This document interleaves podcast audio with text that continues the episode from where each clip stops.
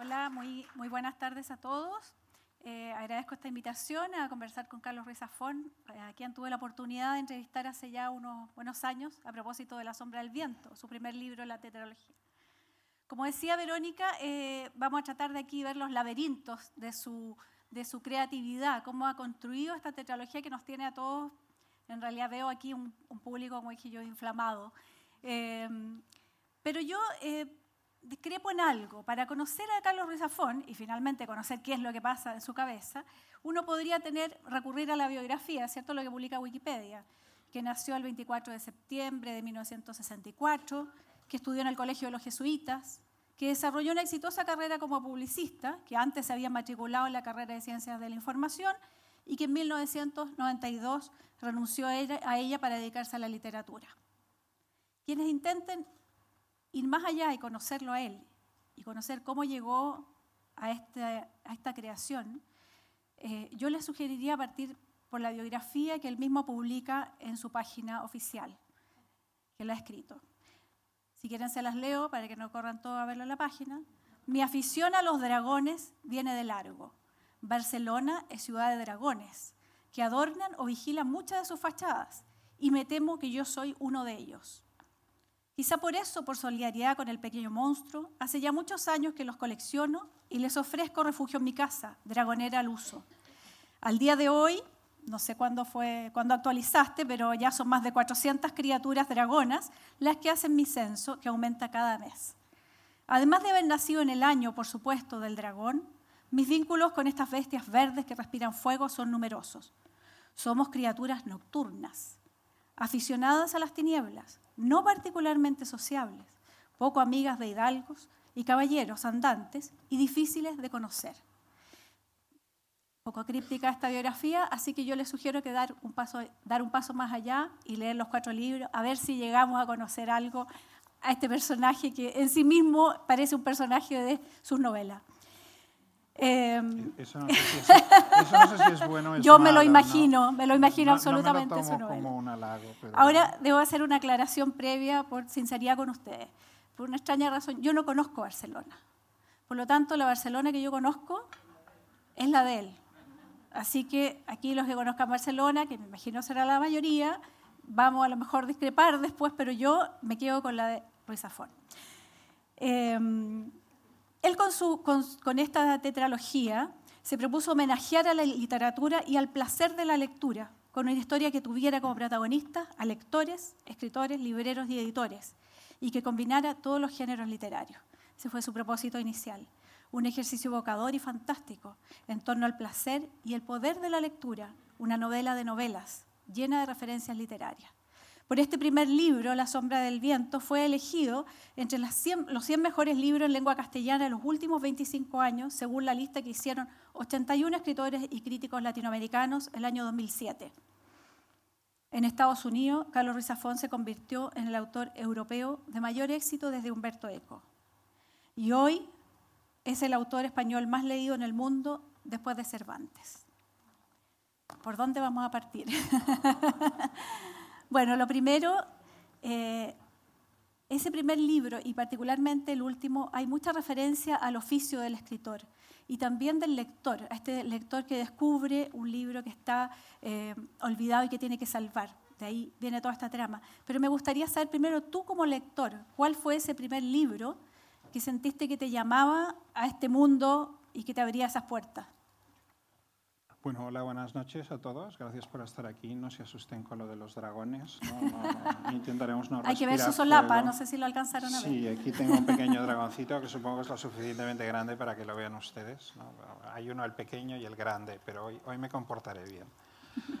Ah, yendo a la pregunta, no hay un libro específico, no, no tengo un libro fetiche, un libro que recuerde como el que, el que fue una revelación o me abrió los ojos. Para mí ya de niño lo que era muy importante era, era la narrativa, era el lenguaje, era la, eh, y para mí la narrativa era algo que en aquel momento, cuando yo de muy niño, englobaba muchas cosas, más allá de la literatura y de los libros, englobaba el cine, el teatro, englobaba todo aquello que era lenguaje, que eran códigos, que eran símbolos. Esto era una cosa que me fascinaba y de pequeño yo siempre quise saber cómo se hacía. Yo siempre lo veía como si fuera una especie de, arquitectura, de ingeniería, de, magia, que en el fondo no era magia, sino que era todo técnica. Y yo quería saber cómo hacían aquellas cosas tan maravillosas, aquellos libros, aquellas películas, aquellas obras de teatro, que a mí tanto me gustaban y me impresionaban. Digo, yo quiero aprender a hacer eso. Con lo cual no hay un solo libro. Con el tiempo sí que, que, fui descubriendo autores que me gustaban, descubriendo registros, pero no recuerdo, yo recuerdo, el primer libro que yo tengo memoria de haber leído es Miguel Strogoff de Julio Verne pero no está en mi, lista de, libros favoritos, pero sí que recuerdo que lo disfruté y recuerdo un poco aquella, aquella textura de, leer algo que no fuera un TV o que no fuera simplemente una historieta, que es lo que había empezado leyendo, sino que era una novela, era un libro, y a partir de ahí leí de todo y leí lo que había, lo que imagino que hacemos todos los lectores. Empiezas leyendo aquello que está a tiro en tu casa, y eran los libros que tenían mi familia, que era una mezcla absolutamente habían desde aquellas colecciones que se hacían en aquella época muy, muy en boga, que eran grandes clásicos de no sé qué. Entonces los editaban editores muy malvados y perversos que querían cegar a la gente y para ello lo que hacían es editarlo en papel cebolla transparente en un tipo microscópico. De ahí que lleve yo gafas desde que soy pequeño, porque solo intentar leer aquello yo creo que ganabas una dioptría por página. Tú estabas mirando el libro y podías leer la página de delante y la de detrás. En vez de poner el texto así, lo ponían en tres columnas. Yo digo, ¿por qué? A día de hoy no tengo una respuesta clara de eso. Y luego era un tipo tan pequeño que incluso con, con, la vista ¿no? de niño, que se supone que todavía no la has echado a perder, no se podía leer nada. Yo me leía estas cosas porque a mi padre le gustaba coleccionarlas, no porque se las leyera, pero quedaba fino en una estantería. Grandes obras, obras completas de Thomas Mann, de Somerset Maugham, de quien fuera.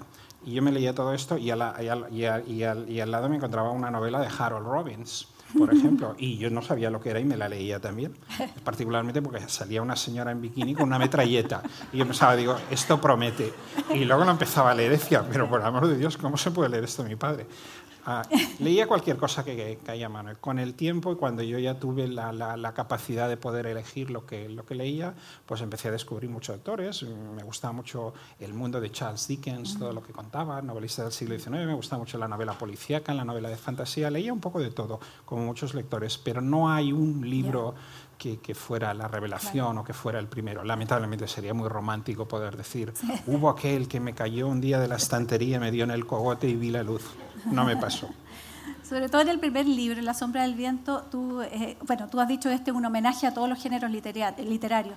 Y ahí, y, también en el último, hay un gran homenaje a Dickens, que tú precisamente lo mencionabas, la idea del folletín, de las aventuras. Eh, ¿Cómo ha sido esto de, ir pasando de uno a otro libro? Porque, eh, claro, tú mezclas todos los géneros, pero también hay un cambio. Hay, por ejemplo, en el último una gran parte que es una novela policial. Entonces, como ir considerando este objetivo de hacer homenaje a todos los géneros, pero en el fondo cada uno tiene su, su identidad como, como género. Quizá en el primero donde estaban más mezclados los géneros, no sé si... Bueno, parte un poco del, diseño original, de, la idea de esta arquitectura, era intentar encontrar un registro en el cual, como, como dices, se pudieran combinar todos los géneros literarios, que una novela que un texto pudiera ser a la vez una novela de misterio, de aventura, una sátira, una alegoría, que pudiera ser una comedia de costumbres, una novela, una novela picaresca y una novela policial, de terror, gótica, que todo esto. Y, a mí me intrigaba la idea de si esto era posible, si técnicamente se podían combinar todos estos registros sin que unos se anularan a otros. También parte del diseño de, y la arquitectura de la historia era que cada uno de estos libros, aunque estaban interconectados, tenía que tener su propia personalidad. Y el primero de ellos, porque era la puerta de entrada y era la historia, era la memoria de un niño que recuerda su infancia, y es un poco cómo entramos en este universo, por eso es el más dulce, es un poco el más melancólico, porque tiene este filtro ¿no? de la perspectiva del niño que recuerda su aprendizaje, su entrada en la vida. Era básicamente una mezcla de géneros, pero basados en la estructura de la novela de aprendizaje. El segundo era, era tenía una, una, especie de calidad uh, esquizofrénica, era muchas cosas a la vez, pero tenía, podía ser un romance supernatural gótico victoriano o podía ser una novela psicológica, se podía interpretar como la historia de un hombre que está perdiendo la razón y está cayendo en el abismo de su locura. Uh, ah, y, él está intentando atrapar en papel su vida, lo que él recuerda, lo que cree que está sucediendo mientras pierde la razón y por lo tanto no es un narrador fiable o lo podemos interpretar como un, si lo aislamos del resto, si leemos la, serie entera, pues, pues vemos exactamente cómo encaja, pero si lo tomamos por sí mismo podría ser un, pues una historia sobrenatural, gótica, victoriana, sobrenatural. El tercero es sobre todo una novela picaresca y de aventuras. Y el cuarto es muchas cosas, pero tiene la estructura o el esqueleto de una novela de misterio, una novela policial combinando también todos los géneros. Esta era un poco la idea de, poder combinar todos los géneros, pero siempre utilizar una espina dorsal en uno de ellos que permitiera armar esta, esta estructura. Ahora, tú me contabas que desde un principio tuviste la idea de, estos cuatro libros. ¿Cómo lograste eh, eh, eh, cuadrar eso, digamos, para poder no dejar caos suelto, aunque quizás quedara alguno? pensando en que el último tenía que reunir un poco todas estas historias. Entonces, me imagino que el trabajo, no sé si lo hacías con... ¿Cómo hace esa estructura para que, para que funcione finalmente? No sé, ya el trabajo más en la cocinería del escritor estoy hablando. Es, es, es, complicado, es un proceso que lleva tiempo. Parte del, parte del trabajo, por supuesto, está en el diseño previo, en la estructuración, en, el diagramar, en, en, en el crear sobre todo muchas estructuras y diferentes capas que se van solapando, que se van y, hay un momento también, la idea es crear un gran mecanismo de relojería que se va abriendo, se va abriendo, se va abriendo de un modo laberíntico, de tal modo que el lector puede pensar, esto es imposible de cerrar, esto se abre en todas direcciones, arriba, abajo, adentro, atrás, y de esto no se puede cerrar, no puede encajar, y uno piensa quizás que cuando llegue al final, pues muchos de estos hilos se habrán quedado por el camino, muchos personajes se habrán perdido, no eran caminos que no llevaban necesariamente a ninguna parte, esta no era la idea, todo debía conducir a alguna parte y en algún momento todo este gran mecanismo converge, se cierra, y todas las historias en sí cuadran, y no solo cuadran, sino que aquello, este mecanismo que hemos visto cerrar, una vez está cerrado, gira sobre sí mismo y al abrirse la perspectiva vemos que, que aquello que hemos estado leyendo, aquella construcción que hemos estado leyendo tiene una dimensión superior a eso que, que, nos justifica el porqué de esa estructura, el porqué de ese laberinto de historias, etc. Esta era un poco la idea. Esta era un poco la idea desde el principio y el trabajo, pues bueno, es laborioso, es un trabajo muy técnico, es de ingeniería narrativa. ¿no?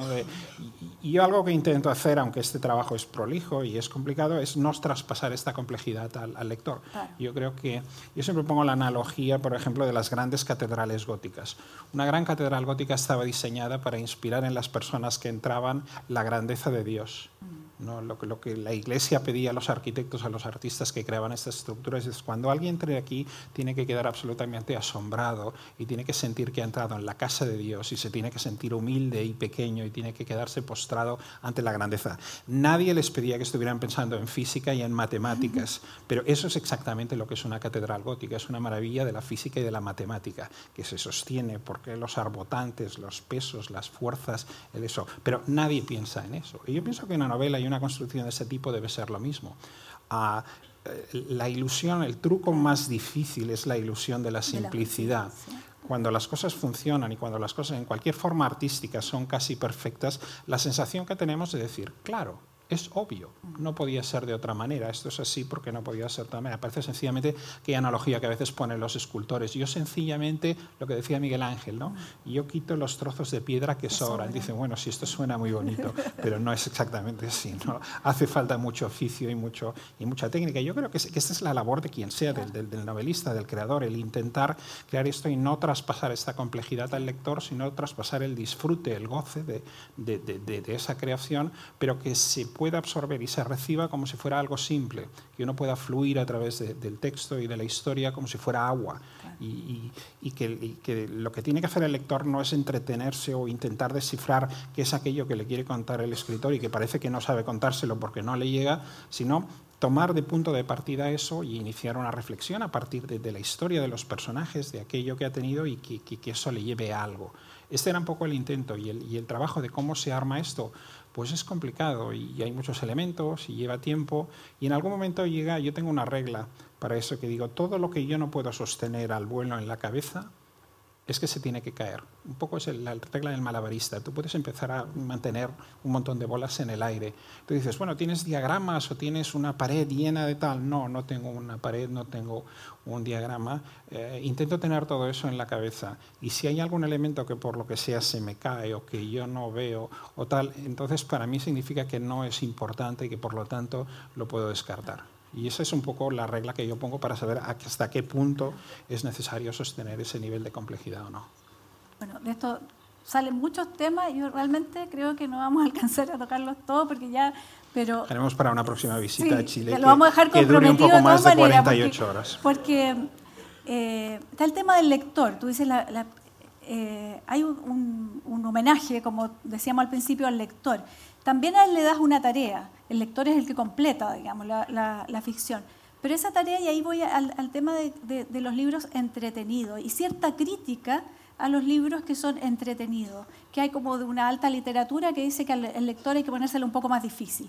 ¿Qué opinas tú de eso? Que aquí has construido esta catedral y el lector no puede parar de leer porque es una cosa vertiginosa y que uno no, no, no puede parar simplemente. Entonces, ¿Qué, qué, ves ahí esa dualidad entre el...? Bueno, yo, es que esta dualidad nunca la he visto. A mí siempre me ha parecido un poco transparente el debate, que se nos quiera vender que aquello que no nos fascina, no nos divierte y no nos gusta es superior a aquello que lo hace. O que alguna creación artística que es aburrida, torpe y que no comunica, de algún modo es superior. Y que en cambio aquello que nos llega, que nos mueve y nos emociona y nos absorbe, entonces es una forma menor de creación. Si hay alguien que se lo crea, adelante, no, pero yo francamente me parece un absurdo. Entonces, yo creo que cuando estas cosas se dicen, estos tópicos, estos clichés tan absurdos, nos tenemos que cuestionar quién los dice y por qué, y qué, pretende conseguir diciendo estas cosas. ¿no? Cuando alguien nos dice, oiga, mire, esto que es un truño insufrible, en el fondo es porque es una maravilla y yo soy tan tan inteligente y usted es tan tonto que no lo entiende. Y dice, ah, vale, no había caído yo en ello. Y en cambio esto que usted ha disfrutado y que le gusta y qué tal, nada, nada, esto es, esto es una... Yo creo que somos todos adultos y tenemos una capacidad, o deberíamos tener una capacidad crítica de, llegar a nuestras propias conclusiones. Yo creo que, que, en cualquier creación artística no es que haya un, un registro alto, bajo, medio, lateral. Yo creo que lo que cuenta en la creación, sea en la literatura, en la música, en cualquier arte, es la ejecución, es la elaboración, es el oficio, es el arte con que está cuál sea la pretensión. Eh, la literatura no es un arte de pretensiones, es un arte de, resultados.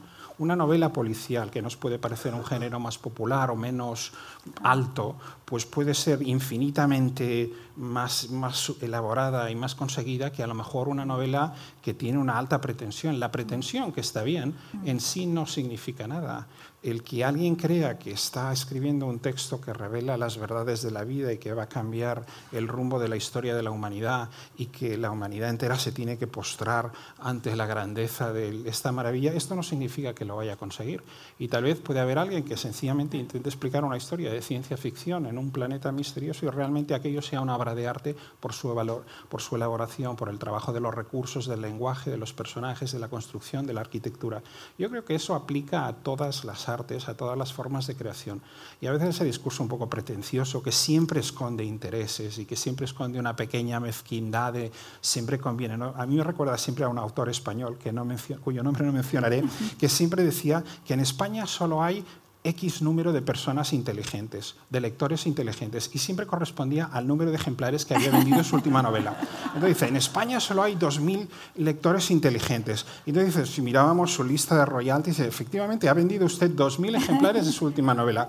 Entonces había llegado a subir el número de lectores inteligentes en algún momento hasta 3.500, pero luego volvió a bajar tremendamente. Y parece ser ¿no? que el coeficiente intelectual iba fluctuando en función de su reporte de ventas. Mm, es aquello que dices, bueno, de verdad, llega un momento en que la vida es tan breve que todas estas, estas tonterías y estas, estas pantomimas que a veces existen en el mundo de las letras, de la cultura, de tantas cosas, yo creo que son tan transparentes que, que no, no, invitan ni al debate. Aquello que Ahora tú lo, lo, planteas en el libro de quizás de manera extrema, con personajes, por ejemplo, Mauricio Valls, que, que quiere que le escriban su libro, porque él no, no, no entusiasma mucho o en el caso de, Pedro Vidal, ¿cierto? Es que, hay alguien que tiene quizá una buena historia o tiene algo, pero no sabe contarla. y hace mucha referencia tú a eso, al cómo contar, más que el qué contar. Claro, y yo creo que es que todos tenemos buenas historias, todos tenemos cosas que decir, todas las personas, todas, todos tenemos unas vidas, unas experiencias, hemos aprendido cosas, hemos vivido cosas, y todo eso que nosotros llevamos dentro es, es, es importante y, y, y, tiene valor. Y, lo que yo tengo que contar no es más importante lo que otra persona tiene que contar, pero a lo mejor esa persona pues trabaja haciendo sillas o conduciendo un taxi o trabaja de camarero o de cocinero y entonces pues en su trabajo pues, pues no trabaja con ese material, esa vivencia, esa experiencia se queda dentro. Parte de lo que hacemos los escritores es tomar pues, pues esos elementos, esas vivencias, esos recuerdos, eso que hemos observado y lo utilizamos como material para la ficción, pero pero eso en sí es puramente como un pequeño combustible. El trabajo del creador, del escritor, está en, la ejecución, en, la elaboración, en, la creación. La, la, escritura no es un proceso de místico, de, de, inspiración, en el que uno es un medium, a través de fluyen, bajan las musas de las nubes y me susurran en el oído y yo no sé qué está sucediendo, pero lo anoto y tal. No, es esto. La, escritura, la literatura es una profesión, es un trabajo, al igual que muchos otros trabajos, que se tiene que aprender, que se desarrolla y uno crea cosas porque controla los recursos, porque controla la técnica y evidentemente utiliza en la medida que estamos hablando de la naturaleza humana, de la vida, de las personas, pues las vivencias que uno puede tener, los recuerdos que uno puede tener, aquello que uno ha observado, pero siempre teniendo en cuenta que no necesariamente lo, que uno ha vivido es, más interesante o, tiene uno más cosas que contar que los demás. Lo que pasa es que su obligación, si pretende que los demás lean lo que escribe y pretende merecer su tiempo, es aprender a contarlo y aprender a elaborarlo y aprender a trabajarlo y aprender a utilizar todos los recursos y todo el lenguaje y todo el arsenal técnico de lo que es la literatura para crear algo que merezca el tiempo y la atención de los demás y que les pueda estimular, que les pueda seducir, que les pueda transportar a un mundo, a unos personajes, a una vivencia, que les invite a reflexionar, que les invite a ver diferentes perspectivas. Todo eso está en el, trabajo de la elaboración, pero si funciona o no, o funciona en la medida que hay, un, que hay, que hay oficio, que hay, que hay que hay, que hay como en cualquier otro, como en cualquier otro trabajo. ¿no? Tenemos que saber lo que estamos haciendo y en la medida que sepamos más lo que estamos haciendo, pues podremos conseguir más y podremos crear algo que sea una contribución más importante a la vida de los demás. En ese sentido, tú planteas en la novela, en la última, eh, escribir es un oficio que se aprende, pero que nadie puede enseñar, que es una aparente paradoja, digamos, porque como no hay nadie que te pueda enseñar eso. Evidentemente suena algo incomprensible. Yo siempre digo, si alguien no entiende eso, que no se dedique a la escritura, menos no profesionalmente. Claro, porque eh, ¿cómo lo viviste tú eso? Porque se aprende. ¿Cómo aprendiste tú? ¿Qué, qué, hubo que te señaló que eras un escritor y que podías llegar a ser? No, no, no me lo señaló nadie. Yo, yo de niño lo tenía claro. El problema es que el resto del mundo le tenía que convencer. ¿no? Ese es un problema que solemos tener los, los, escritores. Yo lo tenía desde mi tierna infancia. Yo era cuando era un moco de cinco años y me preguntaban qué quería ser y yo quería ser escritor. Lo tenía clarísimo. Otro problema es que el mundo se lo creyera. ¿no? Y entonces me decían, no, no, no, porque además yo recuerdo a mi padre, que era un hombre que había vivido la posguerra española, que había sido niño durante la guerra civil, pues claro, tenía una visión uh, oscura de la vida, como correspondía al periodo. Entonces él eh, le horrorizaba la idea de que tener un, un, un, hijo que quería ser escritor, porque dice, no, los escritores se mueren todos debajo de un puente. Y yo tenía esta idea de que todos morían tísicos bajo un puente en la lluvia, de frío, con todo desarpullidos y comidos por los escorpiones. Y yo decía, uy, uy, qué miedo. Y digo, ¿y esto es lo que yo he elegido? No, dice, pues no, a lo mejor si trabaja usted en un banco de cajero, pues además tienen, tienen calefacción y aire acondicionado y tiene un sueldo a fin de mes. Es algo más estable, ¿no? Entonces mi padre siempre decía, no, lo que tienes que hacer es tener un trabajo ¿no? honrado o normal y entonces si quieres pues escribes como hobby. Y a mí esto me tocaba mucho las narices porque decía, no, no, yo no quiero ser, un escritor de hobby o de fin de semana, yo me quiero ganar la vida escribiendo. Para mí era un punto de orgullo, era algo que me hacía ilusión. Entonces, ¿cómo se aprende a escribir? ¿Cómo se aprende uno a ser escritor? Es un poco como en muchas profesiones, pero por ejemplo, yo creo que el mejor ejemplo es el de los atletas.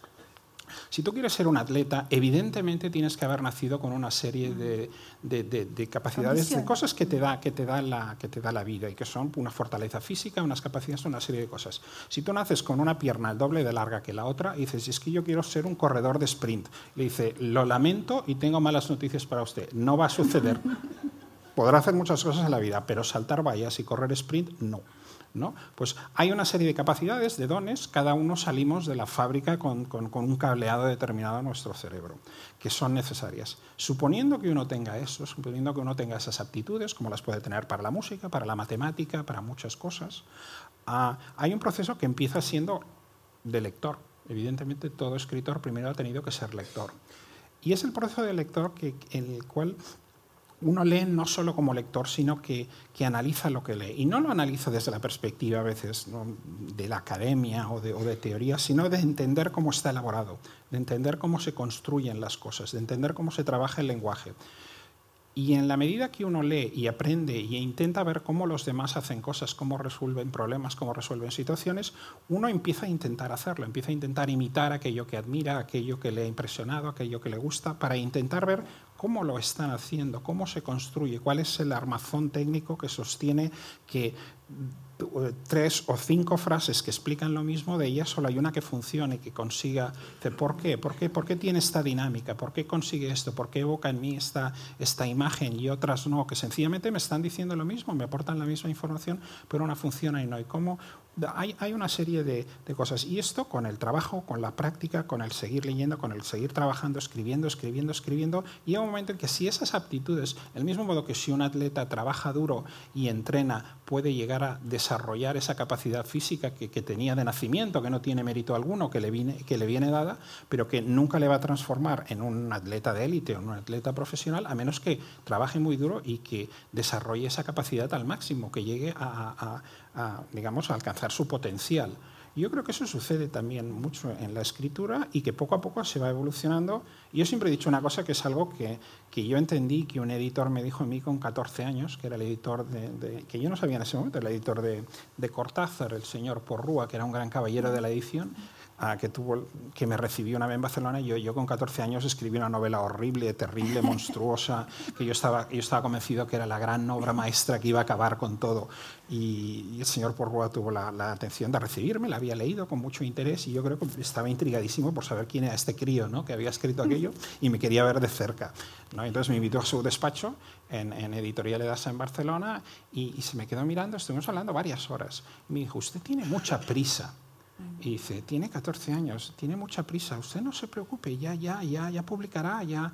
pero, pero tiene que encontrar su registro, su voz, tiene que seguir escribiendo, tiene que seguir trabajando, no tenga prisa. Y digo, prisa, pero ¿qué dice? Pero no sé qué. El hombre me dice, mire, le voy a hacer un favor y no le voy a publicar esta novela ahora con 14 años, sino que voy a dejar que sea usted que encuentre el momento cuando tiene que hacer las cosas. Y yo le dije en aquel momento que estaba cometiendo un gravísimo error del cual se iba a arrepentir. No se arrepintió nunca y me hizo un gran favor. Y me dijo me dio uno de esos grandes consejos que te dan en la vida, que son como todos los grandes consejos, no son lo que tú quieres oír, sino lo que necesitas oír. Y en el momento que te los dan, no los escuchas, pero luego los recuerdas, los vas interiorizando y acabas entendiendo el sentido que tenían. Y tal como yo lo he ido reconstruyendo, no me lo dijo en estas palabras, lo que yo entendí y entendí con el tiempo es que antes de escribir una sola página que merezca el tiempo y la atención de los demás, tienes que escribir miles de páginas que nadie leerá y tienes que trabajar para, para, para, desarrollar esas herramientas, para desarrollar eso.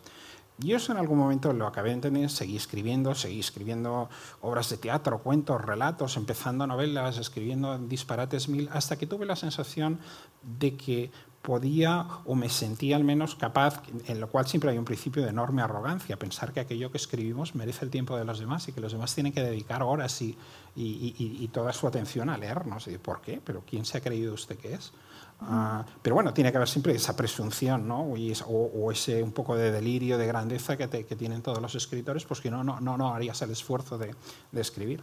Y en un momento tuve esa sensación de que quizás ahora me podía atrever a intentar escribir algo que, pudiera... Y después de haber escrito montones de cosas que había tirado y que había destruido y que para mí eran un material de aprendizaje, ah, pues escribí una novela muy modesta, muy pequeña, para jóvenes, una novela de intriga que intentaba una serie de cosas y ese fue el primer el, y esto fue pues 10 años después de, hablar con el señor Porroy de llevarle aquella monstruosidad del libro de, de la que afortunadamente sobrevivió hay este proceso de, de, mm. aprendizaje y evidentemente si yo me hubiera pensado en ese momento que ya está, que ya lo sabía todo, no sabía nada, estaba empezando, estaba empezando en un oficio y cada libro que escribía, cada cosa que escribía, cada reflexión que hacía, cada reflexión sobre el proceso, sobre la mecánica, sobre la ingeniería, del, pues me permitía aprender más, me permitía experimentar, me permitía comprobar un poco cómo funcionaba todo aquello. Y eso es un proceso que no acaba nunca. Uno sigue aprendiendo, sigue experimentando, sigue trabajando y como en cualquier profesión, cuanta más experiencia hay, cuanto más práctica en el trabajo, cuanto más hacemos algo, pues más podemos aprender y más podemos llegar a ser capaces de hacer algo mejor, algo que merezca ese tiempo ¿no? que estamos pidiendo a los demás. Ahora con, esta tetralogía tú has construido todo un universo literario eh, y me dio la impresión que en este último libro te daba, eh, no querías abandonarlo. Es el libro más largo, de lo, más extenso de los cuatro hay mucha reflexión sobre el oficio del escritor, sobre el, trabajo, eh, todo, esto que estamos hablando. Entonces, ¿te costó dejarlo, aunque sabías que tenía que ser el último? Abandonar esos personajes, que ya vamos a hablar de ellos, personajes entrañables como Fermín, como Daniel, como Julián, como, no sé, tantos que han aparecido en el... Eh, era como abandonar un mundo también que te había acompañado. Bueno, es un poco mi mundo interior, no, no, no, es que lo abandone. Yo siempre que he escrito algo, siempre que he creado personajes, eh, a mí me sucede una cosa curiosa, que es que los personajes no se van, especialmente los personajes importantes. En algunos casos porque algunos de ellos son una parte esencial de mí mismo, son un trasunto de mí mismo. Y hay otros que sencillamente, la mayoría se quedan. Ah, entonces hay, personajes, por ejemplo, me, mencionas a Fermín. Fermín es una especie de un 25% de mi cerebro al que yo en algún momento pues lo he vestido, le he puesto patas y lo he soltado, pero yo lo tengo siempre funcionando 24 horas al día en mi cerebro y ahora que lo he retirado, le he dicho, Fermín, ya se puede retirar usted, ahora puede dedicarse, no sé, a conquistar viudas y a vivir aventuras, pero déjeme en paz.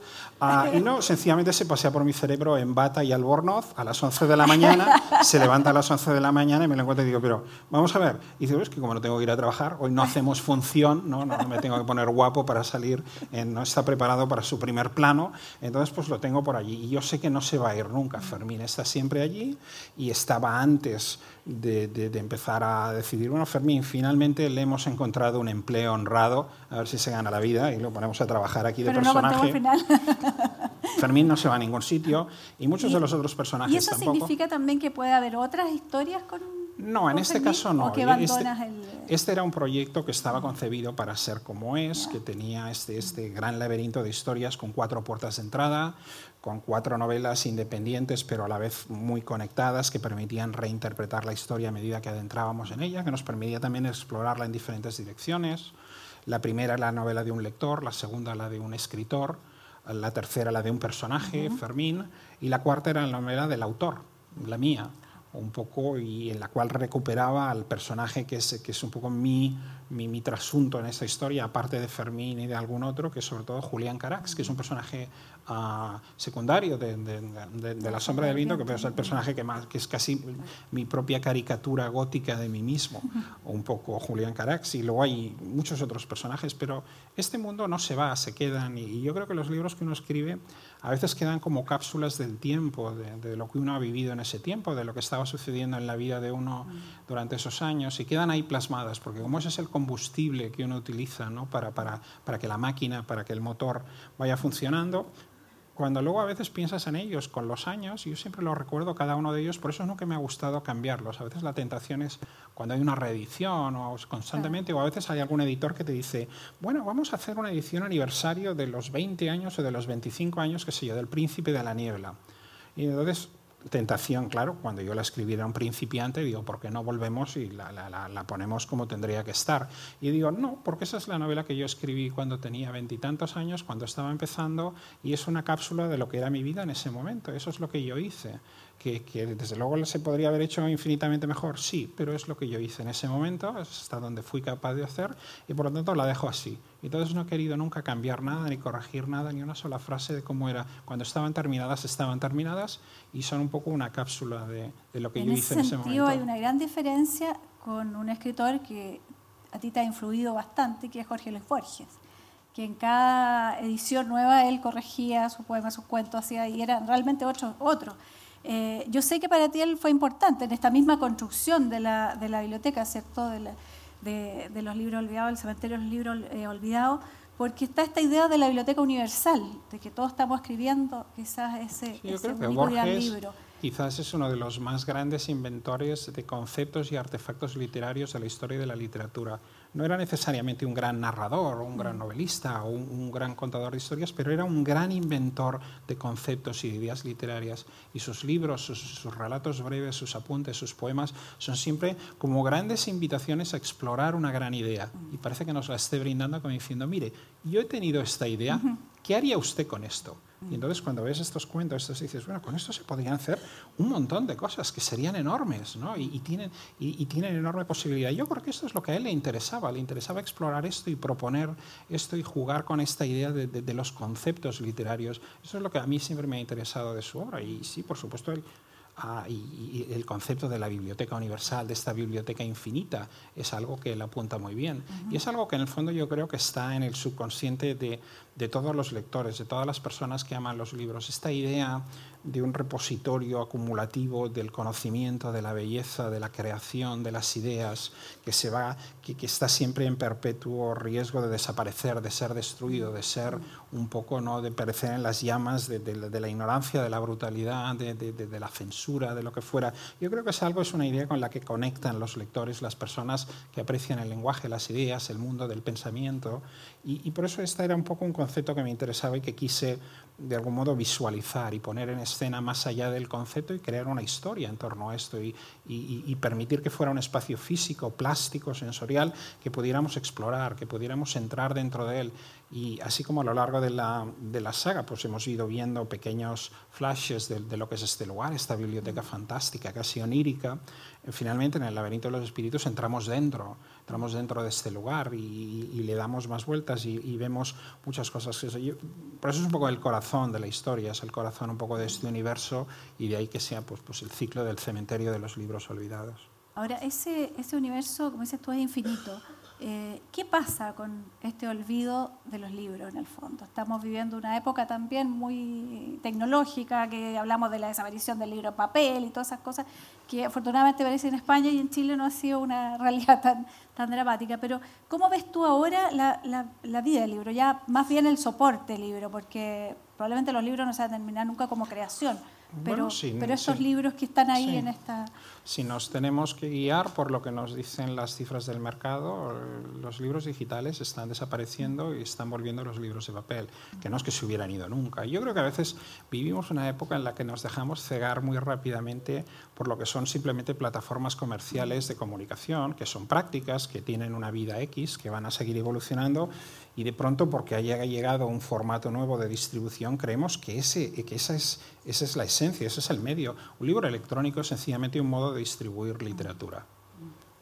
Y se puede distribuir en formato electrónico. El libro no es el objeto de papel, por hermosos y bellos que sean y porque sea un poco también el modo más más, más atractivo y más, más, gratificante de leer un libro. Es un libro bien editado, bien hecho, con la tipografía bien colocada, pues es el modo más placentero y mejor de leer un libro. Ahora bien, ocupa espacio, pesa, uno lo tiene que desplazar, llega un momento en que no te caben en casa y por lo tanto aparece un medio en el cual tú puedes tener el libro, pero en un formato sería un poco como confundir, no sé, que una sinfonía es un CD o es un formato de MP3, o es un archivo en el ordenador, o es un vinilo. No, e, e, esos son soportes, son piezas de plástico, son, son, piezas de información que contienen una obra, una obra de creación. Lo mismo sucede con los libros, pero en algún momento parece, bueno, se han acabado los libros porque ahora la, la gente lee en digital. ¿Y qué se cree que leen? Listines telefónicos. Están leyendo eh, los libros y y lo, que no, y lo que curiosamente sucede, y además sucede sobre todo en la demografía del público más joven, el público más joven prefiere libros en papel y prefiere la experiencia de leer un libro. Si estás disfrutando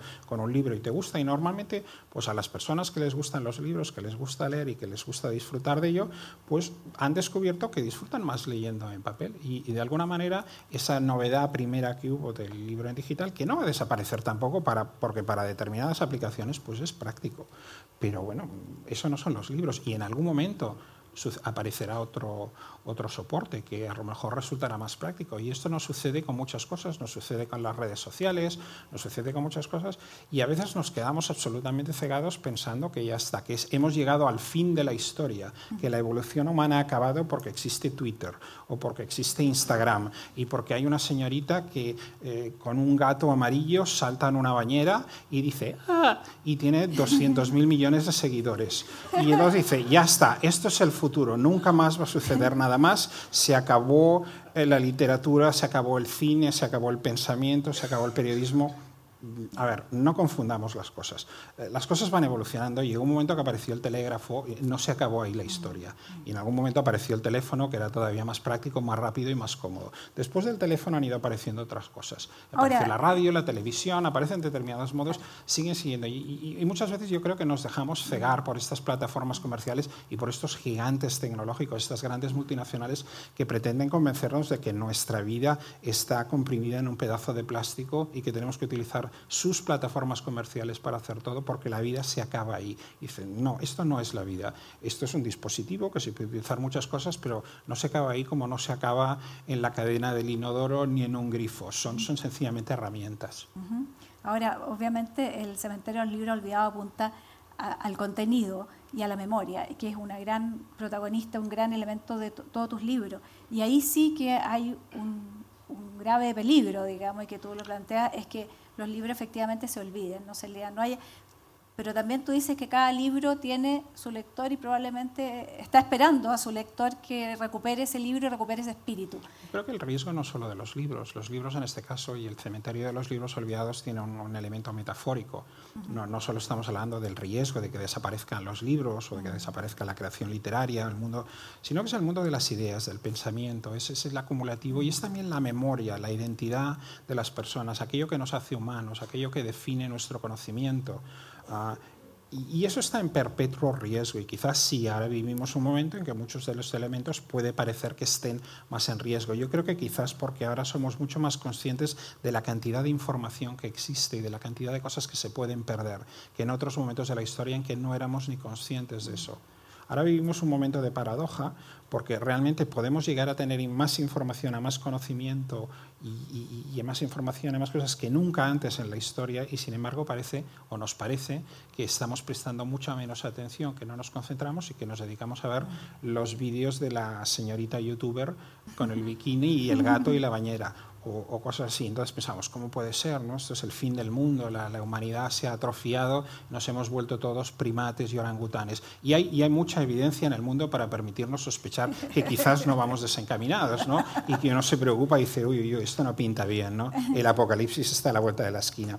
yo creo que que, depende de nosotros. Yo creo que lo interesante de esto es que, y lo interesante de los seres humanos, es que buena parte de lo que sucede en el mundo y buena parte de la vida y lo que es, es un reflejo de nuestra naturaleza y de nuestras acciones.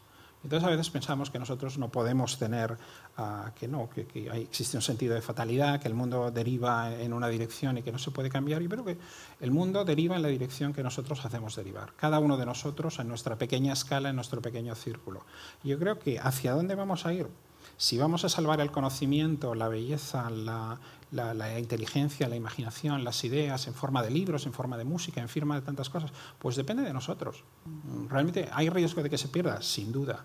Hay riesgo, en algún momento la humanidad ha pasado de momentos, digamos, de esplendor, de conocimiento, de expansión, de evolución, a siglos de, de oscuridad y, de brutalidad, ¿no? las famosas eras oscuras, la, ¿no? la, Edad Media baja, eh, después de, grandes momentos, hasta que no llega el Renacimiento, hay siglos y siglos y siglos de barbarie, de, de, y esa que, ¿cómo puede ser? No? ¿Puede, puede ser que después de que determinadas civilizaciones alcanzaran un, un nivel de sofisticación, de conocimiento, de, civilización, alto, de pronto lleguemos a, un periodo en que la humanidad se sumerge por, un número de circunstancias propiciadas a veces por desastres naturales, por plagas, por muchos elementos, pero en, en siglos así. Eso significa que estos elementos cíclicos pueden volver a suceder. ¿Y de qué dependen? De nuestra conducta, de lo que hagamos y de cómo cada uno de nosotros se comporte y tal. La, la, la la metáfora del cementerio de los libros olvidados, la invitación a las personas y a los lectores a, que mediten sobre esto, a, que se planteen este tema, de algún modo, pues eso, eso, es una invitación a la reflexión, al espíritu crítico, es decir, ¿qué valoramos? ¿Qué valoramos? ¿Qué es, ¿Qué es lo que es importante para nosotros en nuestras vidas? En la medida en que no peleamos por las cosas, las cosas se nos pueden caer de las manos. Y si nosotros no decidimos que es importante, alguien vendrá y lo decidirá por nosotros y probablemente no será necesariamente lo que sea mejor para nosotros. Ahora, en ese sentido, eh, hemos hablado ya en la entrevista y antes que eh, Barcelona es como la gran protagonista de, de, tu libro y tú sitúas esto precisamente en un momento muy oscuro de Barcelona y de España en general. Eh, esta pérdida, digamos. Tú hablas de eh, la humanidad ha pasado por periodos más de esplendor y otros más oscuros.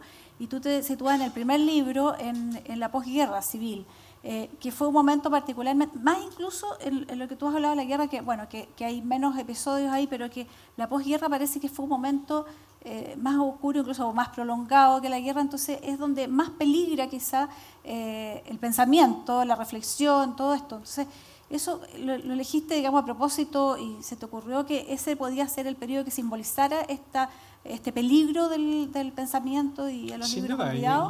Y, yo creo que hay un periodo muy interesante en la historia del mundo, no, no ya de Barcelona o de España o de Europa, sino de, prácticamente casi todo el mundo, al menos el, el mundo occidental que va sincronizado a un mismo ritmo, y que es la gran curva que hay desde la revolución industrial hasta finales de la Segunda Guerra Mundial. A principios del siglo XX o a finales del siglo XIX, la edad media, la esperanza de vida de los seres humanos era la misma que la de los orangutanes. A día de hoy esto nos parece impensable, pero una persona esperaba vivir lo mismo que un orangután. La mortalidad, particularmente infantil, era altísima, el nivel de alfabetización era bajísimo el nivel de suciedad, de desgracia, de miseria, de pobreza en la que vivía una parte enorme de lo que consideramos el mundo civilizado, los, los días dorados que pasaron y no volverán, no, no eran dorados, no eran pestilentes. Realmente no, no somos conscientes a día de hoy de, un poco a veces de, de, lo terrible que eran las circunstancias en las que vivían gran parte de la humanidad. En algún momento, gracias a avances sociales, políticos, sobre todo científicos, etcétera, la calidad de vida de la, de la población empieza a elevarse, el nivel de educación empieza a elevarse, la esperanza de vida empieza a elevarse, y esta es una promesa que empieza sobre todo a principios del siglo XX y que va acrecentando. Curiosamente, en ese momento, tras siglos de, de lucha, de dificultades, de problemas, parece que finalmente la humanidad ha llegado a un momento, a un umbral de, una vida mejor, de, promesa, de finalmente parece que hemos aprendido a, cómo vivir en este planeta y a crear un mundo mejor para todos, en el cual no nos muramos a la vez que los orangutanes y vivamos incluso un poco mejor que ellos. Curiosamente, en ese momento entramos en una espiral de autodestrucción, de locura, de horror, que conduce al, peor cataclismo creado por el hombre, digamos, en la historia de la humanidad, la Segunda Guerra Mundial, en la cual en la población de Europa mueren más de 50 millones de personas y digamos que el horror, la destrucción, todo un mundo, toda una civilización que había desaparece para siempre y se pierde, etc. Y el mundo se realega. Para mí ese, que es un momento trágico, que es un momento terrible, como, como, como lugar, como escenario para, para, intentar explicar historias, para encontrar material dramático, me parece infinitamente rico. En el caso de España se produce una paradoja muy curiosa. La Guerra Civil Española empieza en el 36 y acaba en el 39. Cuando acaba el 39, en aquel momento, General Franco y su, su régimen victorioso es invitado, por supuesto, pues por, por, por, los fascistas que en ese momento estaban iniciando la Segunda Guerra Mundial, a unirse a ellos. Franco, muy astuto y muy hábil y siempre superviviente, por eso fue el único dictador que murió 40 años después en la cama, cuando todos sus correligionarios acabaron en, duraron muchísimo menos y tuvieron finales horripilantes. Este señor se murió en la cama rodeado de médicos y laudeado por, por, por grandes personas, lo cual dice mucho de él y de su, y de su visión de la jugada. Franco en ese momento, pues hábilmente elude la responsabilidad diciendo que él no puede meter a España ahora en una guerra después de sacarlo de una. Por lo tanto, se, escabulle. Pero lo que él cree es que, y en ese momento es lo que cree todo el mundo, es que mm, cuando sobre todo la única, la única barrera que parece que queda entre, entre la, avanzadilla nazi y el resto del mundo es Inglaterra, que es la única potencia que, está, que está resistiendo. En ese momento, eh, Franco cree que Europa y el mundo occidental en cuestión de unos años se va a transformar en un parque temático fascista. Por lo tanto, él va a ir para arriba, por lo tanto, el equilibrio de fuerzas y eso es lo que está creyendo todo el mundo en ese momento.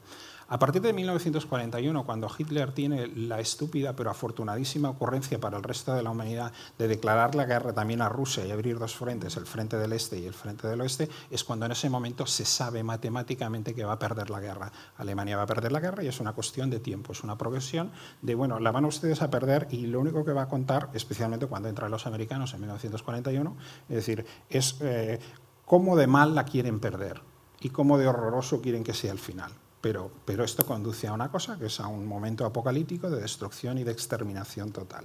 Y esto se inicia. Pero durante esos primeros años, en los cuales parece que la historia se mueve en una dirección, después de una guerra civil muy sangrienta, tremenda, sectaria, uh, Claro, lo que hay es un momento de impunidad, de purga y de venganza. Lo que sucede en España a partir del año, pues la segunda mitad del 39, en el año 40, 41, incluso 42, es el momento de la venganza y el momento de la represión y el momento del exterminio de todos aquellos que han osado oponerse a la cruzada, etcétera, y tal. Llega un momento en que cuando Franco ve lo que está pasando y lo que está sucediendo, cambia un poco la política del régimen. El régimen adopta una posición estratégica de transformarse en el simpático dictador fascista del, sur de Europa que abre el país a las bases de las fuerzas ah, aéreas americanas, que por supuesto vengan ustedes aquí, nosotros somos pues muy simpáticos, la sangría, los toros y la Costa del Sol, y entonces España cambia un poco, pero hasta este momento, hasta que eso sucede, eh, la realidad en España es terrible y, en muchos casos y para muchas personas realmente es casi más terrible uh, los primeros años de la posguerra que la posguerra en sí. Mm. Eso yo creo que también invitaba a explorar este momento y aunque en ninguna de estas novelas yo, no quería escribir una novela política o una novela histórica. En buena parte yo, tomo, yo tomaba esta Barcelona de ese momento y, y, más que querer hacer un retrato de ella, lo que quise era crear un personaje basado en la ciudad un personaje que fuera una estilización gótica, barroca,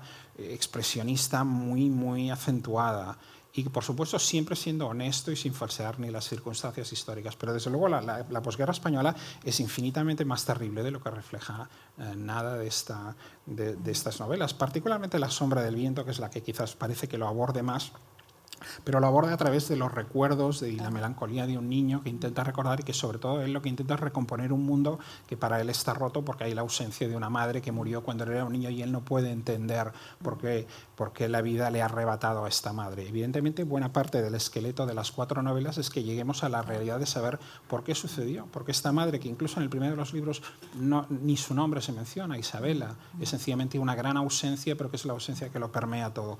Poco a poco vamos a ir descubriendo quién era, era una muchacha que al principio pues, quiso ser aprendiza de escritor, que se enamoró de este pobre hombre que estaba perdiendo la razón y que cometió el peor error de su vida, pero era un alma noble que quiso salvarle de sí mismo. Esto le llevó a una serie de cosas. Se tropezó con un personaje, Mauricio Valls, que es un poco un emblema de determinado tipo de personaje muy habitual en la vida pública española, no entonces, sino ahora, donde no, no, no solo está caracterizado por por, la codicia, por el poder, sino sobre todo por la vanidad, por la arrogancia y por la vanidad, por este deseo de ser reconocido como este hombre exquisito, este, este, este deseo grotesco, ¿no? De decir, pero, pero, pero este hombre, ¿quién cree? Pero, y, que por supuesto hará todo lo posible para conseguir y no tiene absolutamente ningún escrúpulo y destruirá vidas y robará vidas. Todo esto eran temas que estaban ahí, que estaban ya en el germen, germen de la historia y que, y que quedan reflejados de algún modo, de un modo alegórico, de un modo metafórico, siempre reflejando, pero no, no en la voluntad de hacer una novela política, pero sí de invitar a la curiosidad, invitar un poco a la reflexión de los lectores a que se replanteen todos estos elementos, ¿no? sobre todo porque la guerra civil española, la posguerra son temas que han sido muy tratados y a veces llegamos a pensar y muchos lectores dicen, otra historia de la guerra civil, ¿no? ya ponen cara de qué aburrido, no nos cuenten esto, y dice, bueno, es que realmente el material dramático de una guerra civil, de algo, crea, crea, una riqueza, crea una cantidad de historias que creo que, que, que, hay que intentar reelaborarlo e invitar a los lectores que lo vean desde otra óptica, que no fuera la, la, que siempre, que era muy politizada, que era muy moralista, que era de interpretar, bueno, pues, pues, alguien venía y nos decía, esta es la verdad, esto es lo que sucedió, estos eran malos, estos eran buenos, estos eran esto y esto eran no sé qué. Yo he intentado huir de sermonizar, de moralizar e invitar a las personas a que se aproximen a este momento de la historia del mundo y que creo que es extrapolable a muchas sociedades, no necesariamente a la Europa del momento, ah, y, y, que lleguen ellos mismos a sus propias conclusiones o que se lo planteen. ya le, vamos a dar la posibilidad de preguntar, pero no puedo dejar de preguntarte a propósito de esto mismo, de, la, de, esta Isabela que, muere, digamos, y este niño que siempre está evocando a esa madre y no se explica, es la relación filial en tus novelas. Hay muchas. En este caso es de un niño que pierde a su madre, pero eh, hay muchas relaciones que, que, evocan eso, no, no con, incluso en el último, hay, y algunas terminan muy mal. Por ejemplo, pienso en... No, no voy a decir. Eh, Spoilers. Eh, claro.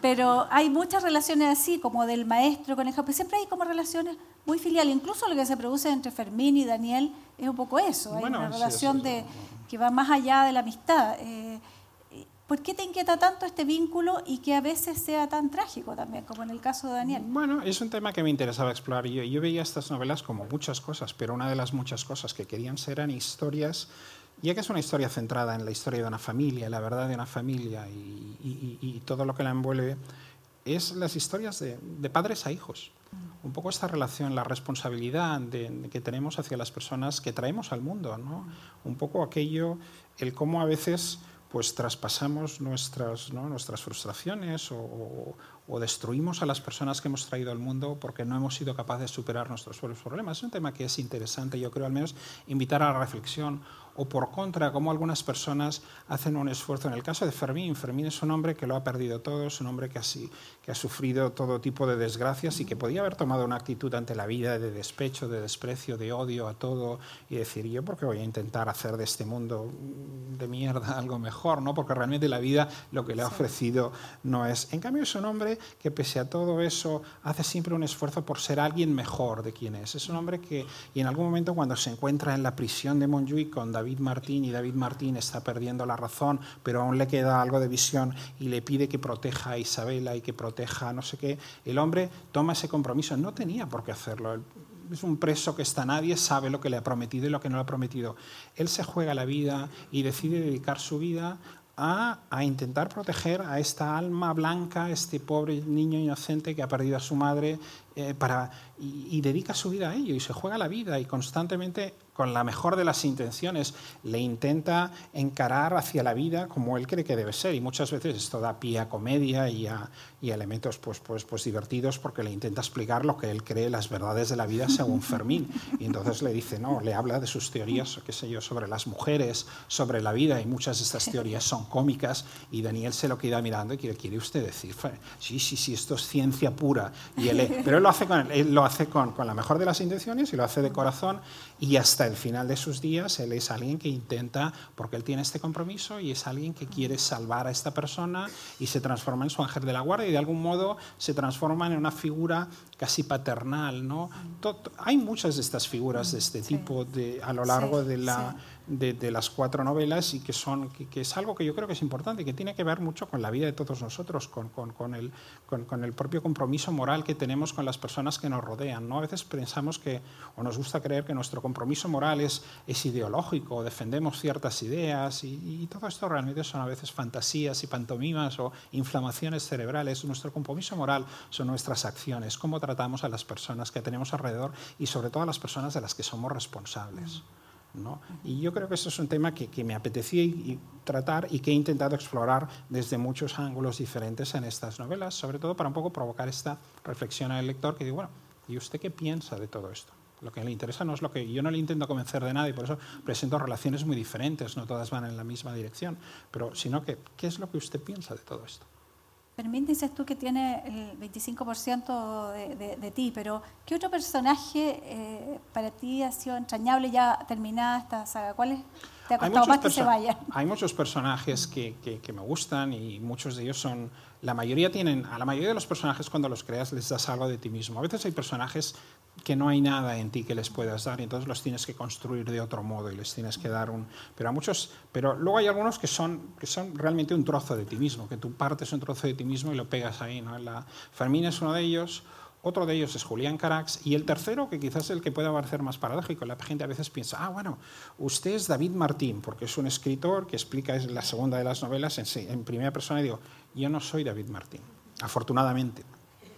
David Martín es un personaje que me gusta, es un personaje al que le he dado cosas de mí mismo, pero yo no soy David Martín, ni soy Daniel Sampere. Daniel Sampere es un alma blanca, inocente, Ah, y a mí me gustaría mucho ser como Daniel Sempere, porque es una persona, es una buena persona, es un trozo de pan y pobrecillo va por la vida. Pero ¿cómo puede ser que el mundo sea tan malvado?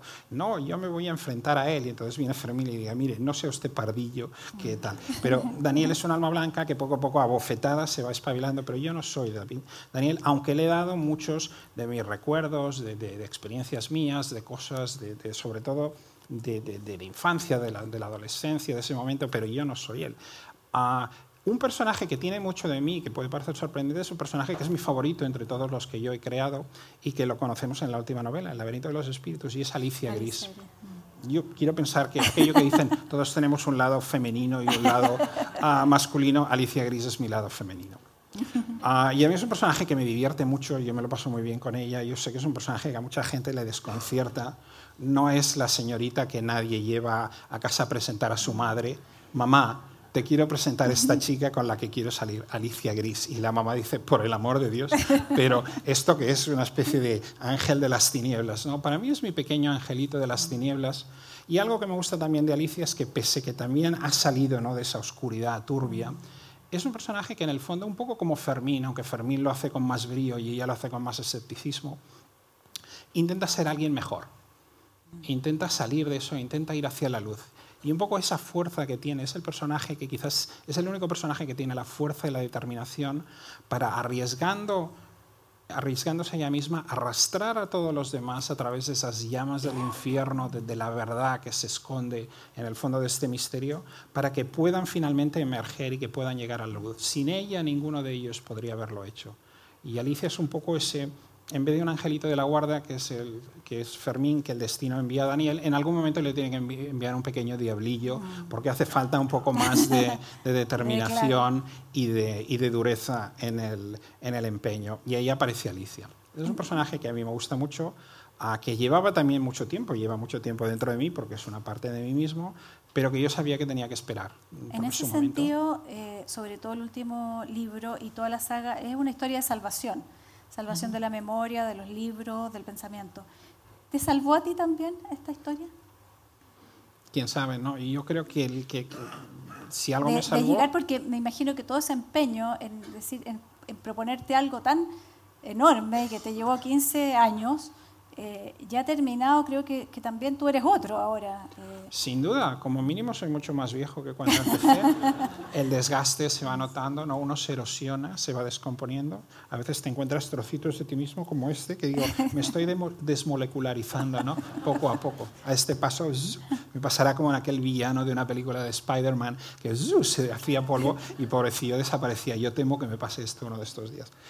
Ah, yo supongo que sí. Yo creo que quizás lo que me ha salvado a mí o ha dado un sentido es, es el poder finalmente. Yo creo que muchas veces yo soy muy consciente, y ese es un tema que tratan los libros, es las personas que quieren dedicarse a esta profesión, a la literatura, que le entregan su vida. La literatura es un amante cruel, en el sentido de que uno se enamora de ella y, y uno quiere que le quiera y la literatura no te quiere y se te queda mirando como diciendo, ¿y tú quién eres? ¿no? Y aquí déjame en paz. ¿no? Es un poco como Ava Gardner y los toreros, que los toreros se quedaban prendados de ellas de por vida y luego Ava Gardner se los quedaba mirando al día siguiente diciendo, ¿usted es el camarero? Me trae el café y los otros se pasaban toda la vida. Hubo un caso de un, de un torero español que pasó por Ecillo, murió no sé cuántos años después y hasta en su, en su lecho de muerte estaba Ava, Ava. Y, y aquí decía, pobrecillo, que era, era enternecedor, pero te sabía mal por el hombre. Y Ava Gander pues probablemente se lo había devorado como si fuera un aperitivo, lo había confundido con unas tapas y, y, y, esta señora no se acordaba de él para nada. La literatura es un poco como Ava Gander, ¿no? Mm, la vemos de lejos y dices, oh, uh, pero hay que ir con cuidado. Y, precisamente por, por eso, porque la, porque la literatura no se enamora de ti, no te devuelve ese amor, esa devoción, ese esfuerzo, soy muy consciente de que muchas veces personas le entregan sus sueños, su vida, su voluntad, lo mejor de ellos de sí mismo, y, el resultado no, no, no, es particularmente placentero o feliz, y esto hace que arrastren una amargura, que arrastren... Y esto es algo que he querido reflejar en, en algunas de las figuras que, que aparecían del oficio, de, de, de, de ello. Y yo una de las grandes cosas que creo que he tenido la gran fortuna es pues de salvarme, ¿no? De, de, no haber sido David Martín, o de haber sido un personaje de este tipo, de haber podido tener la suerte de, que, de, de, hacer el trabajo que yo quería hacer, de poder compartirlo con los lectores y que un poco los lectores me hayan salvado, ¿no? De, no, de no caer en ese olvido, de no caer en el cementerio de los autores olvidados o ignorados o nunca conocidos directamente, ¿no? Porque para que te olviden primero te tienen que conocer, con lo cual hay algo bueno, dices, oiga, yo estuve dentro Luego me sacaron a patadas, pero estuve dentro y dije, no, no, es que ni dentro ni fuera, directamente se pasó la vida tocando a la puerta y ni le abrieron. ¿no? Y eso es algo que, que puede suceder. Si me salvo o no me salvo, yo creo que una de las grandes también virtudes de la literatura es que te permite explorar tu propio mundo, y te permite conocerte mejor a ti mismo y que hay un efecto catárquico siempre en la, escritura. Por eso muchas personas escriben no necesariamente porque tengan un interés profesional en ello, sino porque te ayuda, te ayuda a comprenderte mejor a ti mismo, a comprender tu pensamiento, porque eres del modo que eres, porque tu mundo es del modo que es y es un ejercicio que puede ser catártico. Yo creo que incluso si lo haces como profesión y lo haces no para ti, sino para los demás, yo creo que también tiene esa componente y yo sin duda creo que eso pues, pues me salvó ¿no? de, otra existencia, de otro mundo, de, ser un David Martín o, de alguien así, con lo cual no me quejo y doy gracias a los lectores, a los libros y a la literatura, porque aunque no se enamore de uno, al menos no me sacó a patadas al día siguiente, ¿no? ni me confundió con el camarero. Me dijo, bueno, va, quédese usted por aquí, que alguna utilidad le encontraré. Y digo, bueno, gracias, Ava, ¿no? Gracias. Ahora sí, eh, no sé si eh, allá la, tiene el micrófono, si alguien quiere hacer alguna pregunta. Bien. Como eh, decíamos, breve. Sí, le vamos a ha dicho tantas cosas, eh, Carlos Ruiz Zafón. Ha dicho tantas tonterías que probablemente están ustedes a un punto de saturación y dicen, no preguntemos más porque si no, no callará y nunca volveremos a casa. No, yo creo que has dicho cosas demasiado interesantes y les quiero decir a todos nuestros lectores que tenemos el video y el audio en www.encuentromercurio.cl porque hay cosas que no alcanzamos asimilar, francamente. Hay reflexiones muy profundas que la podemos revisar ahí. Eso es lo me malo. Pareció uno dice tonterías, pero luego quedan registradas. Y, luego la vergüenza le persigue a uno durante años. Te lo voy a mandar, Carlos, para que te autocomplazca. ¿Quién eh, quiere hacer alguna pregunta? Estamos en un ambiente muy grato, así que adelante. Eh, Carlos, ¿qué sigue? Después de este éxito de estos libros, hemos hablado mucho de lo que ha sido tu historia estos últimos 15 años y siempre el riesgo es cómo salirse de ese círculo de triunfo para entrar en una nueva etapa. ¿Cuál es la nueva etapa de Carlos?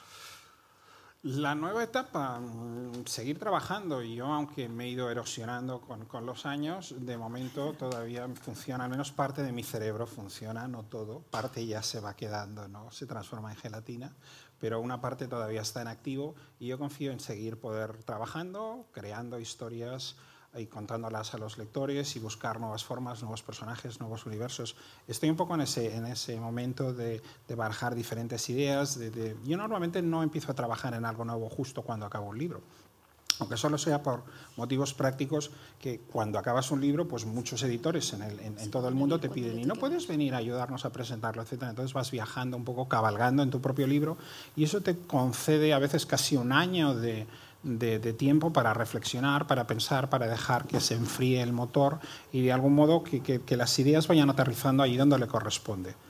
Ideas hay muchas, proyectos hay muchos, pero a mí me gusta que sea un poco el, el, el proyecto el que me elija a mí. Y en, mi experiencia siempre acaba sucediendo que tú tienes muchas ideas que todas parecen maravillosas y siempre eliges la que tiene peor pinta, el patito feo de la esquina. Y dices, ¿por qué he elegido esa idea? Y no entiendes por qué esa, esa idea eh, la has elegido o te ha elegido a ti hasta que empiezas a trabajar en ella. Entonces te das cuenta que hay algo ahí dentro que tú necesitabas quizás contestar para ti mismo, resolver para ti mismo y luego intentas explicar esa misma historia a los, a los lectores. Estoy en ese momento, hay varias cosas que tienen buena pinta, buenas ideas. Uh, y confío en algún momento que no tarde mucho pues poder volver, volver al trabajo y volver a intentar hacer algo pues que bueno que merezca su tiempo y su atención y que al menos les pueda gustar tanto o espero que más que, que la serie del cementerio de los libros olvidados o, los, o las novelas anteriores a, ello. Sí, yo lo quiero sacar de las grandes novelas suyas ir a una cosa muy sencilla que me impresionó mucho. Usted ha escrito una novela que se llama y que tengo aquí en las manos que se llama Marina que es impresionante. Impresionante porque usted habla del amor, o sea, cambia de esa Barcelona gótica, ¿no es cierto?, a otra. Y termina con una frase, porque usted ha leído novelas de amor, ¿no es cierto? Yo leo de todo, no tengo manías. Dice así, sus palabras serán las mías. No sé si sabré hacer justicia a mi promesa. A veces dudo de mi memoria y me pregunto si únicamente seré capaz de recordar lo que nunca sucedió. Marina, te llevaste todas las respuestas conmigo. Usted se refiere a que tenemos dos vidas, la vida que vivimos y la vida que recordamos. En, en esa, en, esa, en esa premisa hay una invitación precisamente a hacerse esta pregunta, ¿no? Si nuestra memoria, nuestra identidad es el resultado realmente de lo que sucedió o si nosotros mismos construimos una ficción sobre nuestra vida, sobre nuestro recuerdo, en la cual nos acomodamos, justificamos nuestras acciones, nuestros aciertos, nuestros errores. Es un poco una pregunta invitar al lector. A mí me gusta siempre no intentar convencer al lector de, de una idea o de otra cosa, sino de que sea el lector que se plantee una pregunta y que inicie un diálogo, sobre todo especialmente al final del libro, final. Que, que, disfrute con los personajes, con la peripecia, con la creación, con el lenguaje, con las imágenes, y que en el momento que uno deja de leer el libro, si todo ha funcionado bien, plante unas semillas, un germen en el pensamiento que haga que uno inicie este diálogo con uno mismo y se plantee estas preguntas que usted está planteando. ¿no? Marina es una novela que yo escribí en un momento en el que empezaba a pensar que ya no era tan joven cuando yo tenía treinta y pocos años y, y, es una novela sobre todo sobre la pérdida. Y es un poco el momento en creo, yo creo cuando uno intenta pensar ¿no? en las cosas que ha dejado atrás, las cosas que ha perdido, intenta reexaminar. Yo creo que es esa edad en la que uno empieza a reexaminar, a mirar atrás y, y uno lo sigue haciendo a lo largo de la vida, intentando mirarse a sí mismo y pensar, viví la vida que debí vivir, me equivoqué, hice esto bien, no hice esto bien recuerdo mi vida como fue o como la quiero recordar. Yo creo que todos estos temas son interesantes y abren muchas cuestiones. Es un tema muy complejo que nos arrastra por la vida. Esta novela, una de las cosas que intenta hacer es invitarnos a hacer esa reflexión, invitarnos a reflexionar sobre la pérdida, ¿no? sobre el valor de las cosas, sobre las cosas que hemos conocido, sobre lo que hemos perdido, sobre las personas que dejamos atrás, el significado de todo ello, si es que lo tiene. Es un poco una invitación a eso y de ahí esta, esta última, digamos, provocación ¿no? al lector, este, este pinchazo final para dejar esta, esta pregunta en la, el lector. Es, es, muy hermosa la novela. Yo la Gracias. En la página 78 del Juego del Ángel, no me dejan. Una sola. Gracias por la pregunta. Carlos. Carlos. ¿Dónde está usted? Ah, perdone. A mí me asombra el exquisito uso del lenguaje que usted hace en las novelas. Muchas gracias. Cada, es que es, es, una cosa asombrosa, la verdad. Y me pregunto si usted toma notas de repente en la calle por cosas que escucha o por eh, alguna inspiración repentina. Si toma notas y esas las ocupa después. Uh -huh. No suelo tomar muchas notas, hago notas mentales de cosas, voy observando, voy pensando constantemente, sobre todo cuando uno trabaja en una historia, en algo, está pensando en las cosas, pero no, normalmente no, yo, yo no tengo ocurrencias. A mí me pasa, yo envidio, yo tengo amigos escritores o personas que trabajan que tienen ocurrencias que no saben de dónde vienen. Y a mí esto me llena siempre de, de maravilla y digo yo, qué bien, ¿no? Que uno esté y. He tenido una idea, ¡pum! Como un champiñón que sale ahí y dices, y digo, a mí no me pasa, yo todo lo que se me ocurre lo tengo que exprimir y forzar y lo tengo que, que hacer y construir. Entonces, normalmente cuando yo trabajo con el lenguaje, no es porque haya tenido, uy, he tenido, no, me, me, he tropezado con la musa, ¿no? Al salir del metro y la musa me ha dicho, mira qué frase tan bonita. Y tú dices, un momentín. Y dices, esto lo usaré algún día. Y llevo un blog, ¿no? De, de cosas. Me encantaría que me sucediera, no me sucede. Eh, mi proceso es inverso. Yo estoy intentando comunicar algo, estoy pensando algo, entonces me planteo y digo, bueno, aquí necesito, eh, ¿cómo trabajo el lenguaje? ¿Cómo, ¿Cómo creo un registro, una coloratura, articulación, estime? A mí me gusta pensar en el lenguaje como, como en un discurso musical. Yo siempre digo que el lenguaje, el lenguaje literario es como una gran orquesta. Cuando tú compones para orquesta has de ser consciente de muchos elementos, de la orquestación, del contrapunto, del timbre, de las dinámicas, de las progresiones, de las articulaciones, de los colores que introducen diferentes, diferentes instrumentos. Y básicamente estás intentando trasladar algo a la audiencia que la audiencia no tiene por qué saber ni entender cómo está hecho. Y de hecho es mejor que, que, no estemos escuchando una música y estemos pensando, oh, qué interesante cómo dobla el trombón al no sé qué. Y dice, oiga, no, escuche la música, el otro es mi trabajo. Yo lo que quiero es eh, evocar en usted una idea, una emoción, una experiencia. Y luego, evidentemente, hay un mecanismo de construcción para que eso suceda. Yo veo el lenguaje así, a mí me gusta pensar en el lenguaje de ese modo, con lo cual no, no, no, hay accidentes fortuitos. Todo lo que está allí está allí porque lo he martilleado mil y una vez y porque he pensado que era el modo más efectivo y eficiente de comunicar aquello que yo quería comunicar al lector en ese momento. No es accidental, no es necesariamente inspirado, sino que es muy deliberado y muy planificado. Es como funciona mi cerebro. No, no, no, no, no funciona tanto de un modo intuitivo como de un modo de, de construcción de A lleva B, B lleva C y por tanto esto me, me tal. Hola. Hola. Ay, sí, estoy un poco enferma. No se, no se ponga nerviosa, que aquí somos todos buena gente y no nos ponemos a nadie. Mi nombre es Ibalú y vengo de un colegio jesuita, de un colegio ignaciano del sur del país, al igual que usted. Y quería saber si de alguna forma el maíz ignaciano ha influenciado en sus novelas o cómo lo, si usted ha querido reflejarlo o también llevarlo a las demás personas porque siempre dicen que los ignacianos como que solemos vivir en nuestro propio mundo y, en fin, quería saber cómo usted ha querido llevar el maíz al resto de la población. Y eso. Bueno, efectivamente, yo estudié 11 años en un colegio de jesuitas, el Colegio San Ignacio de Sarriá de Barcelona. Y yo tengo un, recuerdo de los jesuitas. Yo no soy una persona religiosa, no soy una persona dada a dogmas, a creencias, pero hay una cosa que yo siempre valoré mucho de los jesuitas es que como ala liberal de la Iglesia, eran muy respetuosos con, con los jesuitas, eran siempre han tenido un, arma muy, muy, muy, muy derivada hacia el mundo de la educación, de formar, son muy conscientes de la importancia de formar a la gente y siempre había aquello que decían los jesuitas de que había que enseñar a pensar a las personas y luego a partir de aquí ellos ya harían su propio camino. Y evidentemente, siendo una orden religiosa y siendo muchos de ellos sacerdotes, eh, digamos, la invitación o, o la posibilidad de adentrarse por el camino de una educación religiosa estaba siempre ahí, pero yo nunca la viví de un modo represivo, nunca la viví de un modo impositivo, yo que no era una persona religiosa, ni de niño, ni lo soy ahora, nunca me molestó, nunca tuve nada que reprocharles en ese sentido. Y siempre sentí que había un respeto incluso por el descreimiento y que como mucho había un diálogo y entonces ellos sentían que era su compromiso ético, era un poco decirte, mire, como nosotros creemos en esto,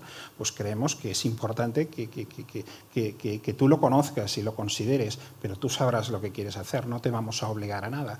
Y en ese sentido yo siempre he tenido un buen, recurso, un buen recuerdo y recuerdo muy buenos maestros, algunos de ellos sacerdotes, otros no, Ah, y, a veces que no, que se caracteriza la enseñanza religiosa como algo siniestro y terrible de, personas que vienen hablando del infierno y de cosas así y tal. Yo realmente, en mi experiencia personal, y solo puedo hablar de esa escuela de esos años, aunque nunca tuvo un impacto en mí desde un punto de vista místico, yo recuerdo que a veces nos llevaban a un retiro y nos tenían ahí en penumbra a la luz de las velas a ver si sentíamos la llamada. Y entonces pues había gente que sentía la llamada. Y yo digo, debe ser que yo no soy digno porque a mí no me llama nadie. Yo estoy aquí esperando, aquí mirando a la puerta y digo a ver si toc, toc, toc, a la llamada. Mi llamada era la de Avagander Literatura y yo digo, debe ser que yo estoy para, para, para, otras funciones más, más básicas y más mecánicas de la vida y por lo tanto no, no, no estoy en este orden místico. Pero, pero como digo, creo que tenía un, tengo un buen recuerdo de ellos en ese sentido. Creo que eran buenos educadores y que, y que ya es difícil hacer funcionar una escuela grande como aquella en la que cada día iban prácticamente 3.000 niños y hacer que salgan de allí al menos aprendiendo a contar, a deletrear y yo creo que eso ya les, para mí merece, un premio y les estaré eternamente agradecidos. ¿no? Que al menos la gente no sé si salía aprendiendo a pensar, pero al menos fabricando idiotas intentaban hacer todo lo posible para que no fuera así, que la gente saliera de allí al menos con un mínimo de herramientas para enfrentarse a la vida y abrirse camino. Con lo cual, los jesuitas tienen mi, mi sello de aprobación, aunque nunca seré monaguillo, no, no, no, no nací yo para ello.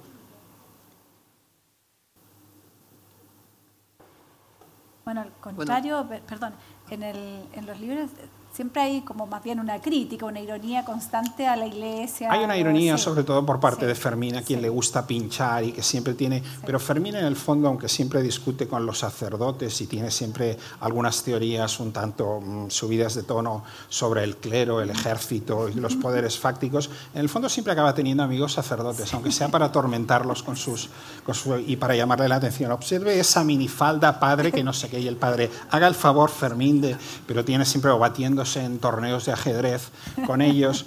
Con lo cual, yo creo que en el fondo Fermín respeta a, muchos de esos sacerdotes y son buenas personas. Y al único, al único sacerdote que yo creo que Fermín es muy severo con él es a un tipo en La sombra del viento, creo, que se niega a casar a Daniel y, y a Bea porque teóricamente llegan al altar, mm, digamos que mancillados o no en condiciones de absoluta pureza certificada. Y entonces Fermín se enfurece tanto con este hombre al que considera indigno del uniforme, como él dice, porque dice que no tiene caridad cristiana, que lo arrastra a la calle y lo saca a patadas, y acaban colocando, y acaba a buscar a otro de los sacerdotes, me parece que es el padre Fernando, de, de- de un colegio que es un trasunto del colegio al que, yo, al que yo fui, que es el que, al colegio al que va Julián Carax y Fumero y compañía, y lo, pone allí a ejercer de- cuando el otro es un sacerdote que no, no, no, no oficia misas, pero bueno, le hace aprenderse el misal y el hombre oficia la, la misa de tal. E incluso él, por su amor a Bernarda, pasa por la vicaría con cura presente, de cuerpo presente, y se casa con ella con todos los mandamientos, todos los santos y todas las vírgenes del mundo. Con lo cual, en el fondo, a él le gusta provocar, le gusta, pero yo creo que un poco la, la- temperatura moral de, de- de la brújula de Fermín está en las personas y sus acciones, no en, no en el uniforme que visten, que el uniforme a veces ah, ah, despista.